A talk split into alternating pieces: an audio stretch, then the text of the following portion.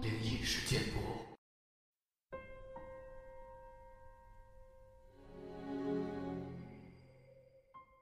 嗨，你好，欢迎来到今天的奇闻事件部，我是主播莫大人。本节目内容纯属虚构，故事效果不足为信，也请各位朋友千万不要模仿。今天这期节目呢，我们来分享一些网友们身边的真实经历。先讲一个木匠的故事，来自不是肥羊。这个故事是我外公告诉我妈的，我妈又讲给我听。农村有一种习俗，不要得罪手艺人，尤其是给你们家做工的木匠。木匠给你们家做活的时候，得好好招待着。有一年，某个村子搭建了一个戏台。按照习俗，戏台搭建好之后，需要一个戏子来破台。破台类似于让一个戏子在戏台上唱一出戏。搭戏台的工作是木匠完成的。木匠的行规里有一些隐秘的规定。木匠在完成工作之后，会通过某种手段，来测试这个戏台是否会影响他的寿命。如果会，就会采取某种手段。唱戏的也知道这个规定。于是，唱戏的人在上台演戏之前，都会和木匠沟通，求他们不要在里面捣鬼。那年唱戏的是上台之前，照例请木匠吃了饭，喝了酒，希望木匠不要在戏台上做手脚。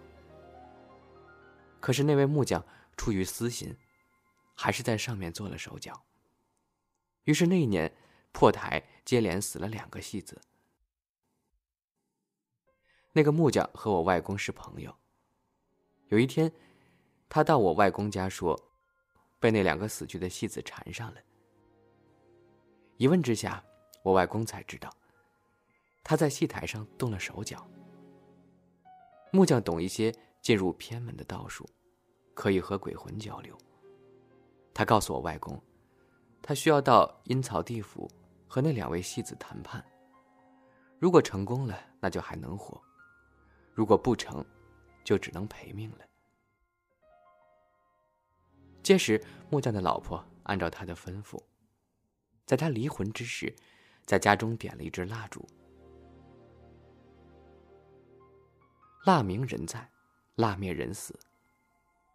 这木匠老婆呢，就一直守着蜡烛，直到半夜时分，这蜡烛忽然灭了。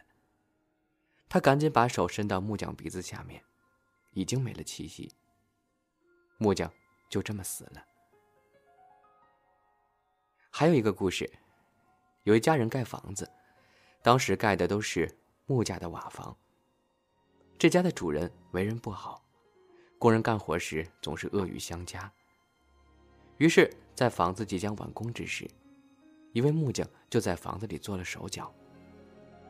这家人最后搬进新房，不到三年时间。家中接连死了九口人，而且全都是死因不明。后来，还活着的家人，请了会看风水的人来。来的人看过之后，说明了原因，并讲解了破解之法。他们按照吩咐，请了当时所有盖房子的人，好吃好喝，赔礼道歉。自那以后，这家再也没有莫名其妙的死过人了。风骨发生。他说：“古时候，民间曾经流传着这样一句话，叫做‘犬无八年，鸡无六载’。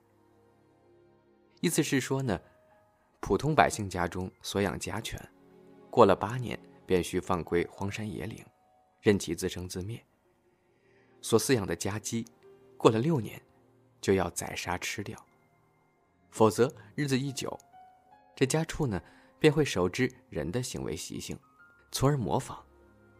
心中必有所感，难免会有妖异之事发生。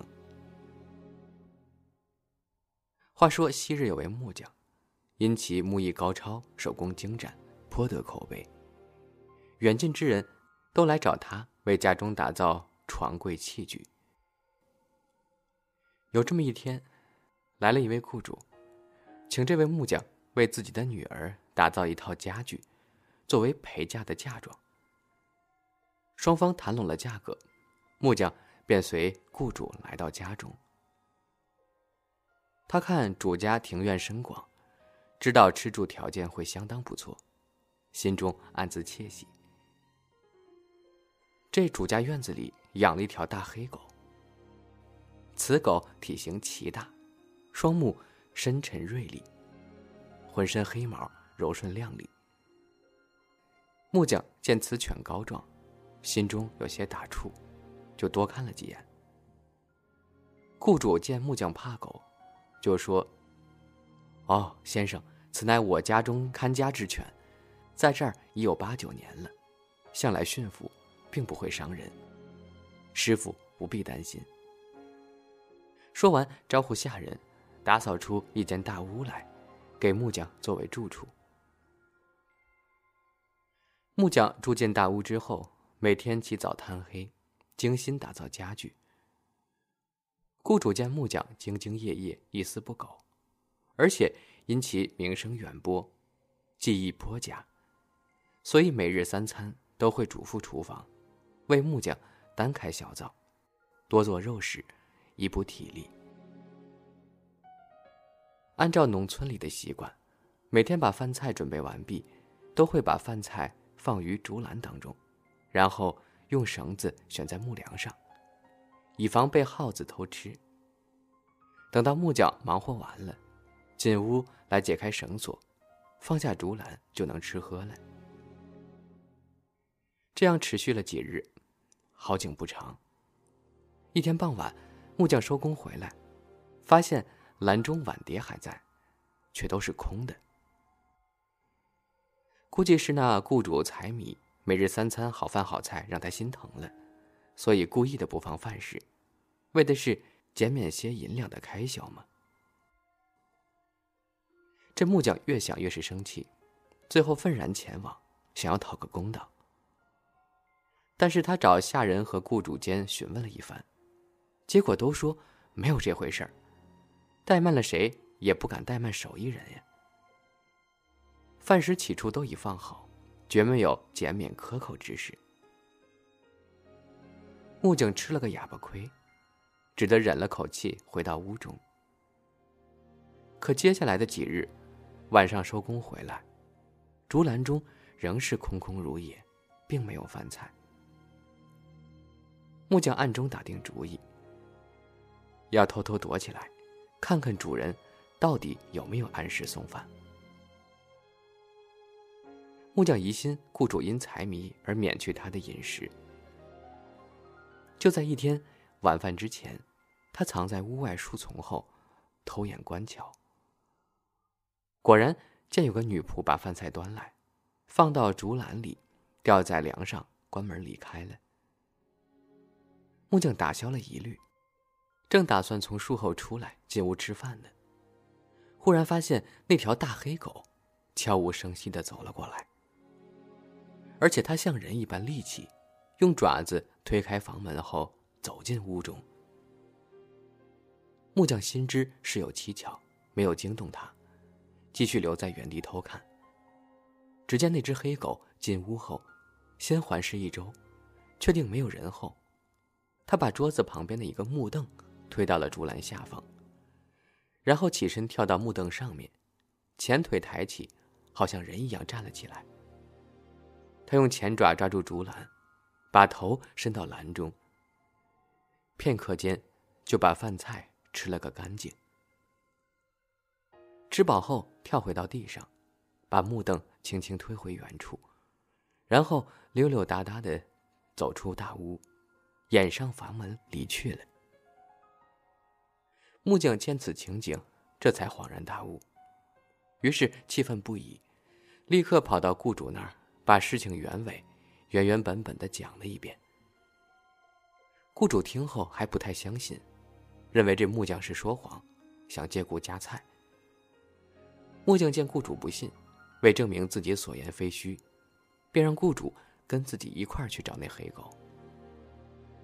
两人一前一后来到那黑狗窝边，只见黑狗正卧在窝中酣睡，嘴边还残留有偷吃时遗留的残羹剩饭呢。主人顿时火冒三丈，随即命人把那黑狗打出家门，此事才算平息。原以为此事平安无事了，眼看工期即将结束。木匠忙碌了一天，很是疲惫，晚上倒在床上熟睡。半梦半醒之间，就感觉身边有物体触碰自己。他还以为是闹耗子了，悄悄睁开眼睛观看。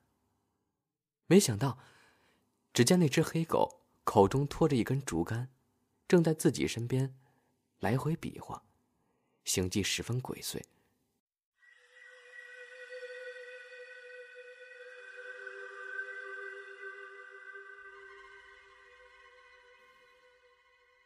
木匠不知这黑狗意欲何为，又恐其暴起伤人，惊恐之余也不敢吭声，只好继续装睡。过了一会儿，那黑狗摆弄完毕，又溜出房门。木匠好奇心起，悄悄起身从后跟去，想要一看究竟。他循着痕迹来到了一片荒野，只见那黑狗把竹竿丢到了一个大坑之中。做出一番比对长短的诡异举动，好像觉得坑的尺寸不够，就用爪子继续刨挖。木匠看到这番情景，心里还琢磨：“哎，这狗刨个大坑要埋什么东西呢？”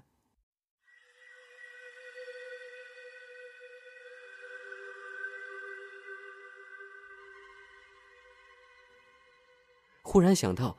黑狗用竹竿丈量自己身体之时，顿时吓得一身冷汗，险些瘫坐在地上。万万没有想到，这畜生竟有如此心机。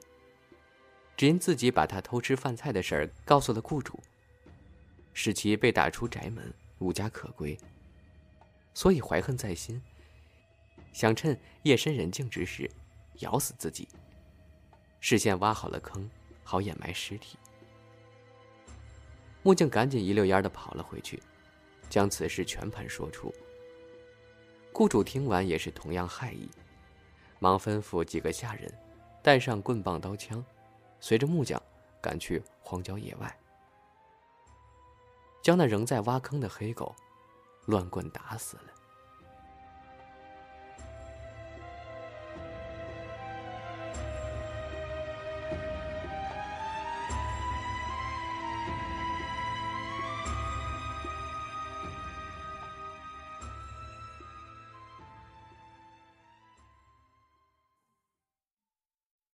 这狗聪明起来也是挺吓人啊。God rich money，他说说一个我外公的故事。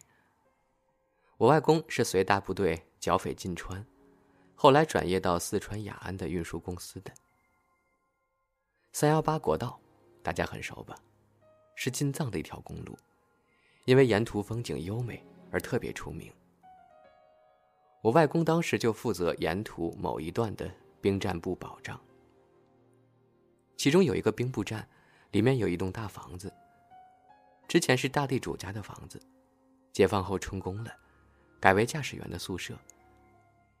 因为是大地主家的房子，跟其他房子比起来，条件很不错。但大家就是不愿意住。我外公就火大了，问这些司机，为什么不愿意听从组织安排，不住在这间房子里？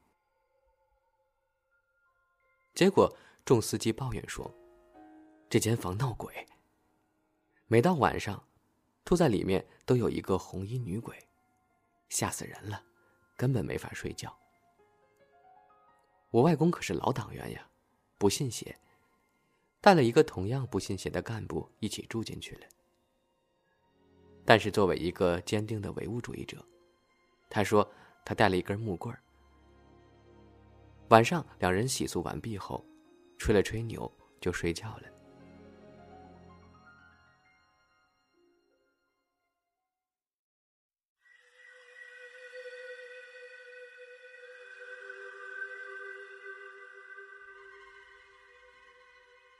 半夜时分阴风吹起一个红衣女子披头散发的出现了像蛇一样身体扭曲的缠绕在房梁之上。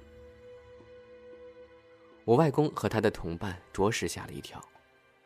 不过军人嘛，肃杀之气也比较重，惊恐过后，一言不合就操着棍子上去了。没了。后半夜相安无事。第二天，两人搜查了房梁，在房梁之上发现了一个黄色的油纸，里面包着一个头盖骨和一缕长发。两人把它取了下来，埋了。晚上，我外公做了个梦，梦里面一个木匠对我外公说：“这家地主修房子欠我工钱不给，还诬陷我，我要让他们家破人亡，不得好死。你现在破了我的阵，我要找你报仇。”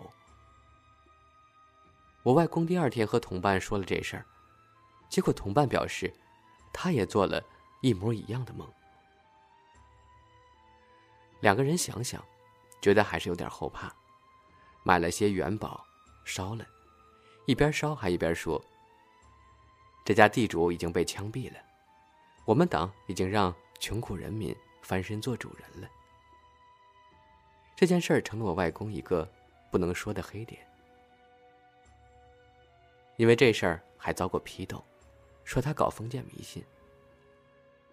我外公后来告诉我，千万不要得罪木匠，还有石匠。